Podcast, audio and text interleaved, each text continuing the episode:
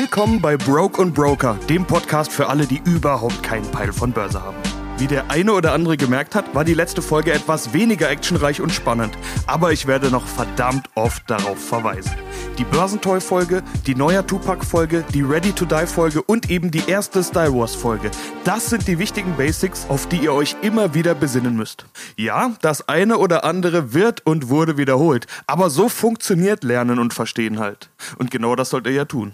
Rap-Pionier Curtis Blow verwendet in seinem Hit The Breaks 84 Mal das Wort Breaks, nur damit es auch der Letzte gecheckt hat. Ganz so hart will ich es hier nicht übertreiben. Ihr wollt mehr Action? Okay, let's go! Voraussetzung ist erstmal, dass ihr Step 8 alle gepeilt und verinnerlicht habt. Wenn ihr euch nämlich später vor lauter Panik in die Hose scheißt oder vor lauter Informationsoverload die Kontrolle verloren habt, Stichwort Information Bias, dann könnt ihr euch auf die Style Wars Teil 1 Folge berufen. Step 8. Immer schön cool bleiben. Information Bias ist ein Phänomen, das eigentlich aus der Psychologie kommt. Weil wir Menschen denken, unser Hirn wäre ein verdammter Computer, füttern wir es mit so vielen Informationen wie nur geht, weil wir denken, dass wir dann bessere Entscheidungen treffen. Mag für den scheiß Amazon-Algorithmus stimmen, der ja bald wissen soll, was wir kaufen wollen, bevor wir es selber wissen. Big Data-Analyse, KI und so weiter. All das geht nur mit noch mehr und noch mehr Daten, also Informationen. Deshalb kämpfen ja auch alle wie gestört um das Thema Quantencomputing. Das alles sind übrigens Themen, in die man auch investieren kann und in denen manch einer einen Haufen Zukunftspotenzial sieht. Aber ich drifte ab. Wir füttern unser Oberstübchen mit Übermengen an Infos, aber leider ist das kein Quantencomputer und wir können das alles gar nicht verarbeiten. Ihr kennt mit Sicherheit diese Dudes, die vor so fünf bis zehn Bildschirmen sitzen und überall kommen irgendwelche Charts, Feeds, Börseninformationen und so weiter. Das bringt dem Hirn grundsätzlich erstmal nur Reizüberflutung und Stress. Manch einer braucht ein bisschen Stress und Druck, um gut arbeiten zu können. Aber ganz ehrlich, Stress schon bevor es losgeht, bevor nur ein einziger sinnvoller Gedanke gefasst wurde? Da habt ihr Bock drauf? Stress sorgt für Leichtsinnsfehler, Konzentrationsschwierigkeiten und mangelnde Disziplin. Und das wollt ihr einfach nur so aus Prinzip oder aus Statusgründen? Ich weiß ja nicht. Unser Hirn versucht zu filtern. Da werden Informationen also automatisch gewichtet als wichtig oder nicht, gerne auch mal was überschrieben. Bei zu viel Info können wir gar nicht mehr arbeiten oder gewichten. Weniger ist mehr. Das Problem an zu viel Information ist außerdem, dass man sich damit viel besser vorbereitet fühlt. Das Selbstvertrauen und die Zuversicht, die Lage besser einschätzen zu können, steigt. Ihr seid euch sicher, dass eure Entscheidung die richtige ist. Dabei könnt ihr immer schwieriger unterscheiden, welche Entscheidung und welche Information überhaupt die richtige ist. Es gibt Analysefirmen, die nehmen wirklich alles unter die Lupe. Alles, alles, alles. Der Börsen Kanye West Heiko Thieme hat mir mal gesagt, dass bei denen sogar die Farbe der Schamhaare von der Frau des CEOs mit in die Waagschale geworfen wird. Die Prognosen von denen sind interessanterweise aber auch nicht besser als die von herkömmlichen Analysten oder Fondsmanagern, die einfach mal die Bilanz zu Rate ziehen. Versteht mich aber nicht falsch. Ihr braucht Info. Börse ist kein Würfelspiel oder lustiges Ratespiel. Allerdings braucht ihr die richtigen Informationen. Eine Handvoll Kennzahlen und Makrodaten reichen aus, um den Markt einschätzen zu können. Und damit sind wir schon mittendrin im Dschungel. Falls ihr da aussteigt, hört euch Step 8 nochmal an und macht euch locker. Ich habe in Step 8 gesagt, dass es davon abhängt, wie viel ihr selbst tun wollt, also wie aktiv ihr sein wollt. Ihr müsst euch jetzt entscheiden, ob ihr lieber ein Torch oder ein Flair seid. Torch bedeutet klar definierte Regeln, die nicht verändert werden, alle 20 bis 30 Jahre mal ein erfolgreiches Album vorlegen, den Rest der Zeit auf den Erfolgen ausruhen. Flair bedeutet alle paar Monate ein neues Album ballern, um den Scheiß am Laufen zu halten. Im Zweifel immer mit neuem oder zumindest verändertem Style, je nachdem, was der Zeitgeist gerade vorgibt. Wenn ihr lieber ein Torch seid, wenn ihr eigentlich gar keinen Bock habt, den Zeitgeist zu analysieren, irgendwelche Daten vorzunehmen und auf deren Basis Anlageentscheidungen zu treffen, hört euch Step 8 nochmal an, ihr könnt es viel einfacher haben. Ansonsten gibt es eine Menge Fragen zu stellen. In Step 4 habe ich euch mal die gegensätzliche Philosophie von Value und Growth erklärt. Solche Gegensätze gibt es an der Börse zur Genüge. Und das Schwierige daran, keine Seite ist grundsätzlich falsch, auch keine Seite ist grundsätzlich richtig. Es geht da um Anlagestile. Style Wars halt. Es gibt unterschiedlichste Gründe, warum ein Investor eine Aktie kauft. Ich lasse an der Stelle die Fundamentalanalyse mal ein bisschen raus, also sich eine Bilanz genauer anzuschauen, Gewinn, Verlust, Umsatz, Schulden, Dividende und so weiter. Genauso Sektoranalysen, also ob ich glaube, dass jetzt unbedingt der Cannabis-Sektor der richtige ist oder doch lieber die Automobilbranche. Dazu gibt es demnächst mal mehr, denn der Markt spricht gerade von einer Sektorrotation. Nur ganz kurz, damit ihr die wesentliche These schon mal gehört habt. 2020 war das Jahr der sogenannten Stay-at-Home-Aktien. Also alles, was von Corona und Lockdown profitiert. Amazon, Zoom, Delivery Hero, Shop-Apotheke und so weiter. Jetzt geht man aber davon aus, dass Corona bald vorbei ist und die Wirtschaft brutalst anziehen wird. Deshalb übernehmen die Zykliker, also Stahlproduzenten, Betonfirmen, Chemieindustrie und so weiter. So viel nur in Kürze. Ganz ohne Fundamental und Sektoren komme ich hier also auch wieder nicht aus. Wenn man das mal alles ausblendet und ganz objektiv nachdenkt, ist eine Aktie oder ein ETF erstmal nur ein Preis. So sagt es auch Börsen Kanye West Heiko Thieme gerne mal. Er kauft im ersten Schritt keine Firma, sondern einen Preis. Und der kann zu hoch sein oder auch sehr günstig. So funktionieren Aktieninvestments ja in ihrem Grundprinzip. Günstig kaufen, teuer verkaufen. Und eigentlich funktionieren so nicht nur Aktieninvestments. Darum geht es im Handel. Und jeder, der in irgendeinem kaufmännischen Bereich tätig ist, weiß, der Gewinn wird im Einkauf gemacht. Wenn man nicht sowieso nur auf die Dividende aus ist, siehe Step 2, dann kommt es sehr wohl drauf an, welchen Preis man für eine Aktie oder einen Index bezahlt hat. Ihr macht euch jetzt Gedanken, wie man möglichst schnell sein Geld verdoppeln kann? Das klingt erstmal verdammt unseriös, aber eigentlich ist es ganz einfach. Ihr hättet vor genau einem Jahr den DAX kaufen können. Dann hättet ihr euer Geld jetzt schon fast verdoppelt. Aber wo wart ihr vor einem Jahr? Da hattet ihr noch Schiss. Und genau so läuft es immer. Liegt gar nicht an euch. Die Anleger kommen, wenn der Markt gut gelaufen ist. Wir sehen überall Rekorde. Die Indizes haben sich teilweise verdoppelt innerhalb von zwölf Monaten. Manche Aktien haben sich verdreifacht, verfünffacht, verzehnfacht und plötzlich will jeder dabei sein. FOMO lässt grüßen, siehe Step 7. Wo waren die alle vor einem Jahr, als es die Sonderangebote gab? Hätte man damals zugegriffen, wäre es der Inbegriff von antizyklischem Handeln gewesen. Diesen Begriff hatte ich schon mal angesprochen. Er bedeutet, kaufe, wenn andere verkaufen und verkaufe, wenn andere kaufen wollen.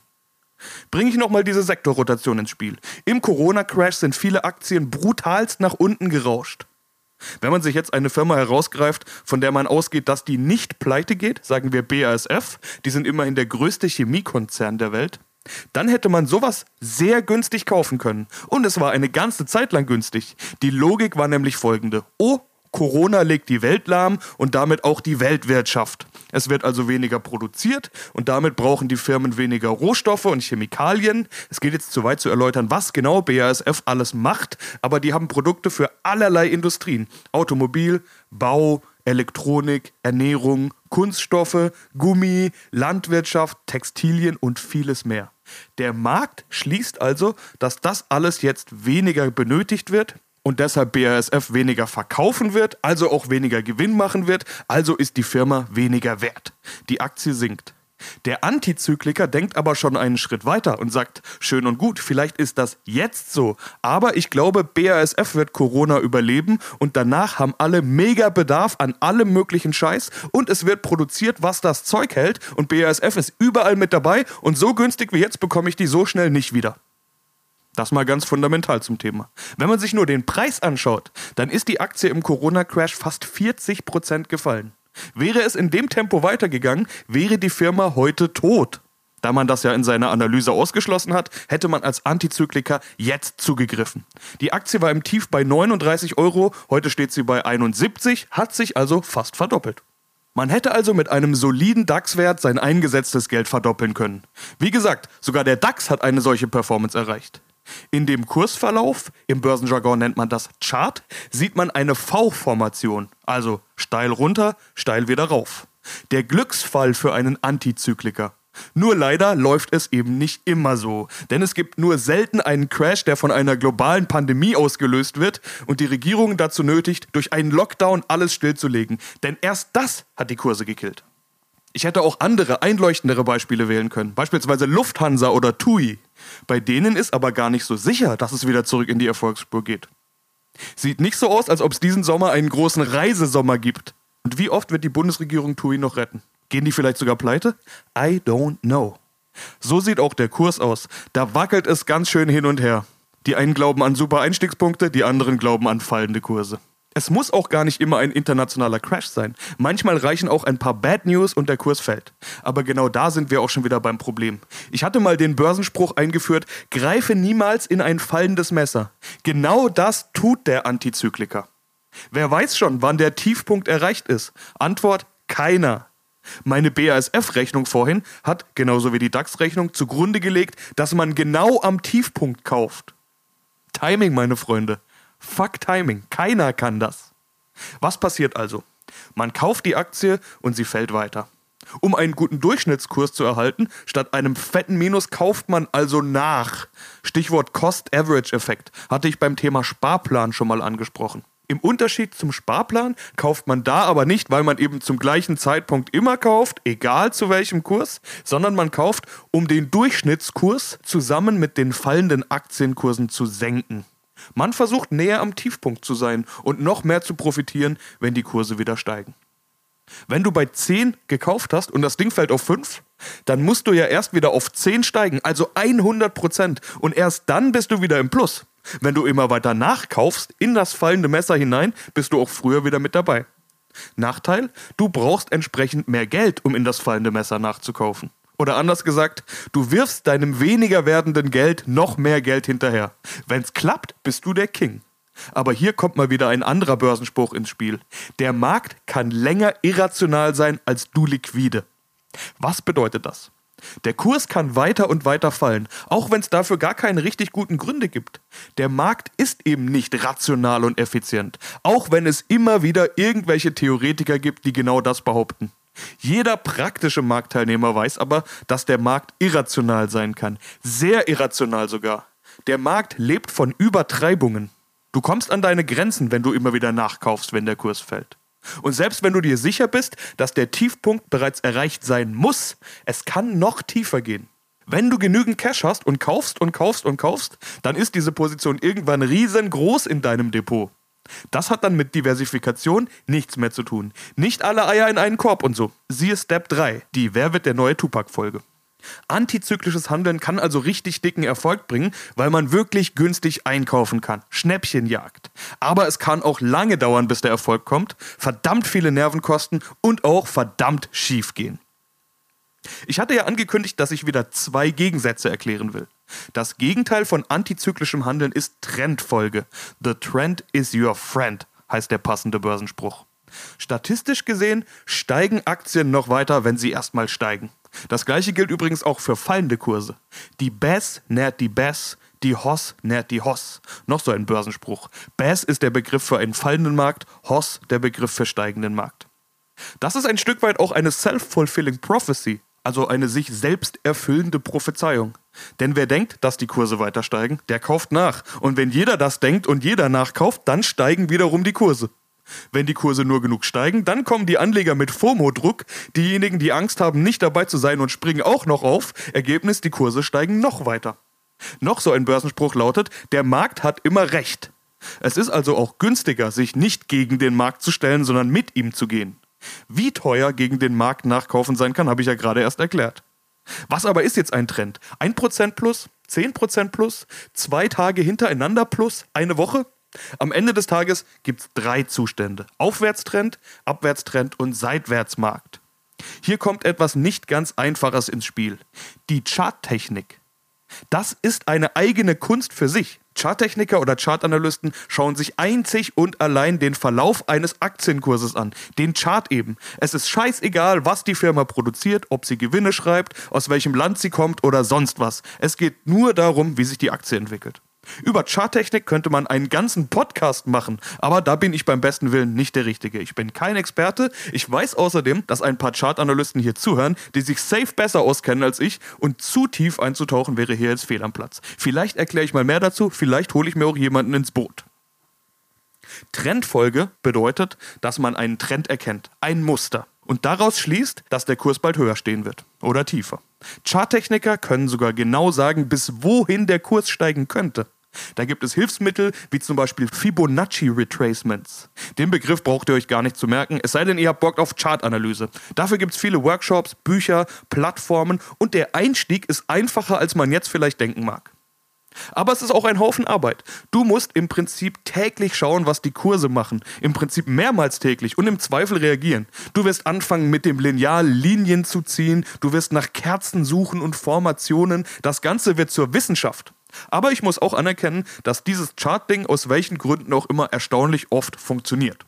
Auch da ist natürlich einiges an Self-Fulfilling Prophecy drin. Denn wenn jeder erwartet, dass aufgrund der Chartformation der Kurs jetzt dies oder das tun wird und dementsprechend kauft oder verkauft, dann wird der Kurs eben genau das auch tun. Problem an der Sache, auch Charttechniker haben nicht immer recht. Und auch ein Trendfolger kann nicht in die Zukunft schauen. Deshalb wird jeder von denen bestätigen, dass er nie sein ganzes Geld aufgrund einer Trendfolge oder eines Charts in eine Aktie oder ein Asset steckt. Auch hier gilt wie immer nicht alle Eier in einen Korb. Und ein Problem hat die Trendfolge ja doch. Ja, der DAX ist wahnsinnig gut gestiegen und er wird es vielleicht noch weiter tun. Aber wird er sich in den nächsten zwölf Monaten nochmal verdoppeln? Ganz ehrlich, ich bin wahrlich nicht der Richtige, um DAX-Prognosen zu geben. Aber das wage ich jetzt doch zu bezweifeln. In der Rückschau wäre antizyklisches Handeln ein ganz großer Erfolgsfaktor gewesen. Der Antizykliker ist irgendwann aber auch auf der Verkaufsseite. Ich hatte ja gesagt, günstig einkaufen, teuer verkaufen. Und dann hat er zwar jetzt schöne Gewinne gemacht, aber eben auch Cash, das nicht investiert ist. Wohin damit? Also doch schnell die Strategie wechseln und jetzt wieder Trendfolge machen? Ihr erinnert euch an die Ready to Die Folge. Bleibt bei eurer Strategie, wenn ihr euch für eine entschieden habt. Und wer nicht im Markt ist, der muss dem Markt hinterherrennen, wie einem fahrenden Zug. Dazu Börsen KRS-One André Costolani. Renne niemals einem fahrenden Zug hinterher. Der nächste kommt bestimmt. Gilt übrigens auch für die nächste Folge Broke und Broker.